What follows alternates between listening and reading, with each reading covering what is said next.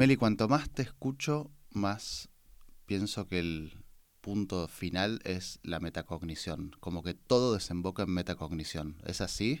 Yo soy una especie de obsesiva, obsesionada con la metacognición porque de veras, de veras es uno de los secretos, creo, mejor guardados. Por suerte ya no tan guardado, pero en, cómo ayudar a otros a aprender mejor. Metacognición. ¿Cómo, es? ¿Qué es? Metacognición es una palabra fea, en realidad, técnica, que eh, se refiere a, bueno, meta es más allá, ¿no? Más allá de ir más allá de la cognición, poder pensar sobre tu propio pensamiento, sobre qué entendés, sobre qué no entendés, sobre qué te trabas, sobre cómo sos como aprendiz, cuáles son tus fortalezas. Es, el autoconocimiento de uno mismo aprendiendo que te, ayuda justamente a aprender mejor. Es como estar, ver el asado desde afuera y no, no estar en la parrilla, no, Es como decir, che, esto le falta cocción de este lado o esta parte está bien. O sea, es cuando nosotros estamos aprendiendo algo, es tratar de ver el tema desde afuera y ver en qué punto estamos. Totalmente, ¿no? Es como hacer un zoom out, mirar de más lejos, pero no solo ir viendo cómo vamos. Hay tres momentos que, está bueno diferenciarlos cuando hablas de metacognición, que es primero el antes, que es prepararse para aprender, que uno en general se mete de cabeza y ya, y es decir, y, esto lo digo porque está bueno enseñar, enseñar a desarrollarlo, ¿no? Eh, por un lado es, bueno, ¿qué quiero aprender? ¿Qué ya sé de esto? ¿Qué me falta? ¿Cómo me voy a organizar para aprender? Eso es la, parte de, planificar el aprendizaje. Después está el monitoreo, el durante, el cómo voy, cómo está el punto de cocción, está, está ya cocido, está a punto de caramelo que me falta. Y la otra es el después, es, bueno, ¿qué aprendí? ¿Llegué o no llegué a donde quería? ¿Qué me falta? Eh, qué pasó en el medio, qué me dio resultado para salir adelante cuando entré en, un atolladero.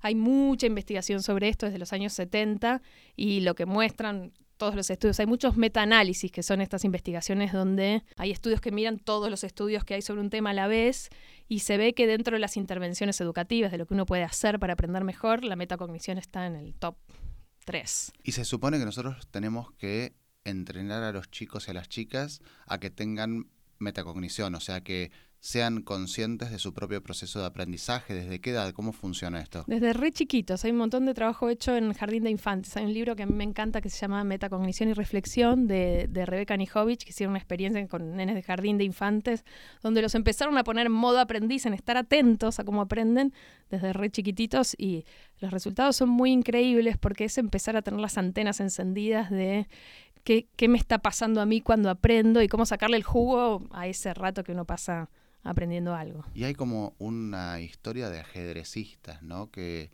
creo que los ajedrecistas había alguna, alguna indicación de que tenían como una valoración superior a cómo ellos mismos en general son como, como, ajedrecistas respecto a lo que son. O sea, en, en, algún torneo estaba como muy desfasado el que todos se consideraban mejores ajedrecistas que el promedio y obviamente todos eran el promedio, porque el promedio se sacaba de todos. O sea, hay algo ahí de en, algunas disciplinas que falle estructuralmente ese tema de la metacognición? Ahí he estudiado con gente que juega al ajedrez y con, otras habilidades, como habilidades matemáticas o incluso con eh, habilidades humorísticas, qué tan gracioso uno es. Hay un efecto que se llama el efecto Dunning-Kruger, justamente lo que ellos veían, estos dos autores que pusieron el nombre del efecto a sus nombres, Em, lo que ellos veían es que en la medida que uno menos competente es en algo, más desfasado está tu percepción de cuánto, cuán bien lo haces, de cómo lo haces, ¿no? Cuando realmente vas aprendiendo, te vas ajustando más en tu autoevaluación a lo que de veras, de veras podés hacer, ¿no? la famosa idea esta de que saber es saber tus propios límites. Totalmente, ¿no? Y ellos dicen, bueno, cuanto más incompetente sos, más crees que sabes un montón. Y eso es parte de lo que tenés que empezar a, enseñar cuando alguien quiere aprender algo, a más o menos testear cómo, cómo estás con ese algo. Está buenísimo. El otro día estábamos leyendo acá en Baikal un, un libro de Kahneman, Pensar rápido, pensar despacio, y una de las cosas que me llamó la atención es que la ignorancia da seguridad. Y en general dice, bueno, la gente que es ignorante respecto de un área, en general es muy segura respecto de ese área y muy segura y equivocada. Totalmente, pasa un montón, ¿no? Y después uno ya entra en un momento donde ya está un poco más ajustado, la pasa un poco peor, está un poco menos confiado, pero por lo menos resuelve mejor, ¿no? Que si uno es un incompetente total y anda por la vida con, toda seguridad.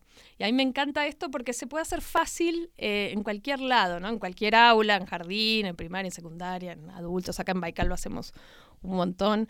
Em, y pareciera que trabajar la metacognición es algo como gigante y esotérico, y en realidad se trata más de hacer cosas bien chiquitas, enfocadas a darle tiempo al otro a que pare la pelota y piense. No sé, mis favoritas son unas que se llaman tarjetas de salida o tickets de salida, donde das una clase y al final parás para decir, bueno, el momento eureka de esta clase, ¿cuál fue? O una idea que todavía no entendiste, o en qué te vas pensando. Eso fue un antes y un después. Yo daba clases y básicamente terminaba y nos íbamos todos.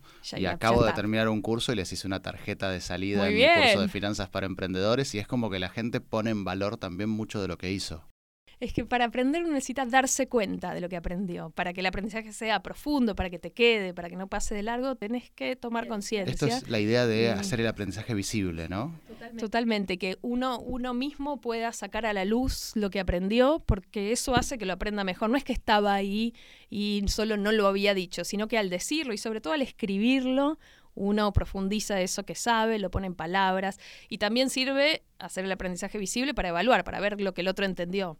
Yo en, la universidad daba clases muy masivas, 100 personas, eh, y era muy difícil ver qué estaba pensando cada uno y al final hacíamos una tarjeta de salida que era, bueno, una idea clara que te llevaste y ahí me daba cuenta un montón de cosas que no habían entendido, que habían entendido al revés, ¿no? Eso que me decían, bueno, lo que ponían ahí, yo decía, uy, pucha, no entendieron la mitad de las cosas, a la vez siguiente retomo. ¿Y en casa? ¿Cómo hacemos?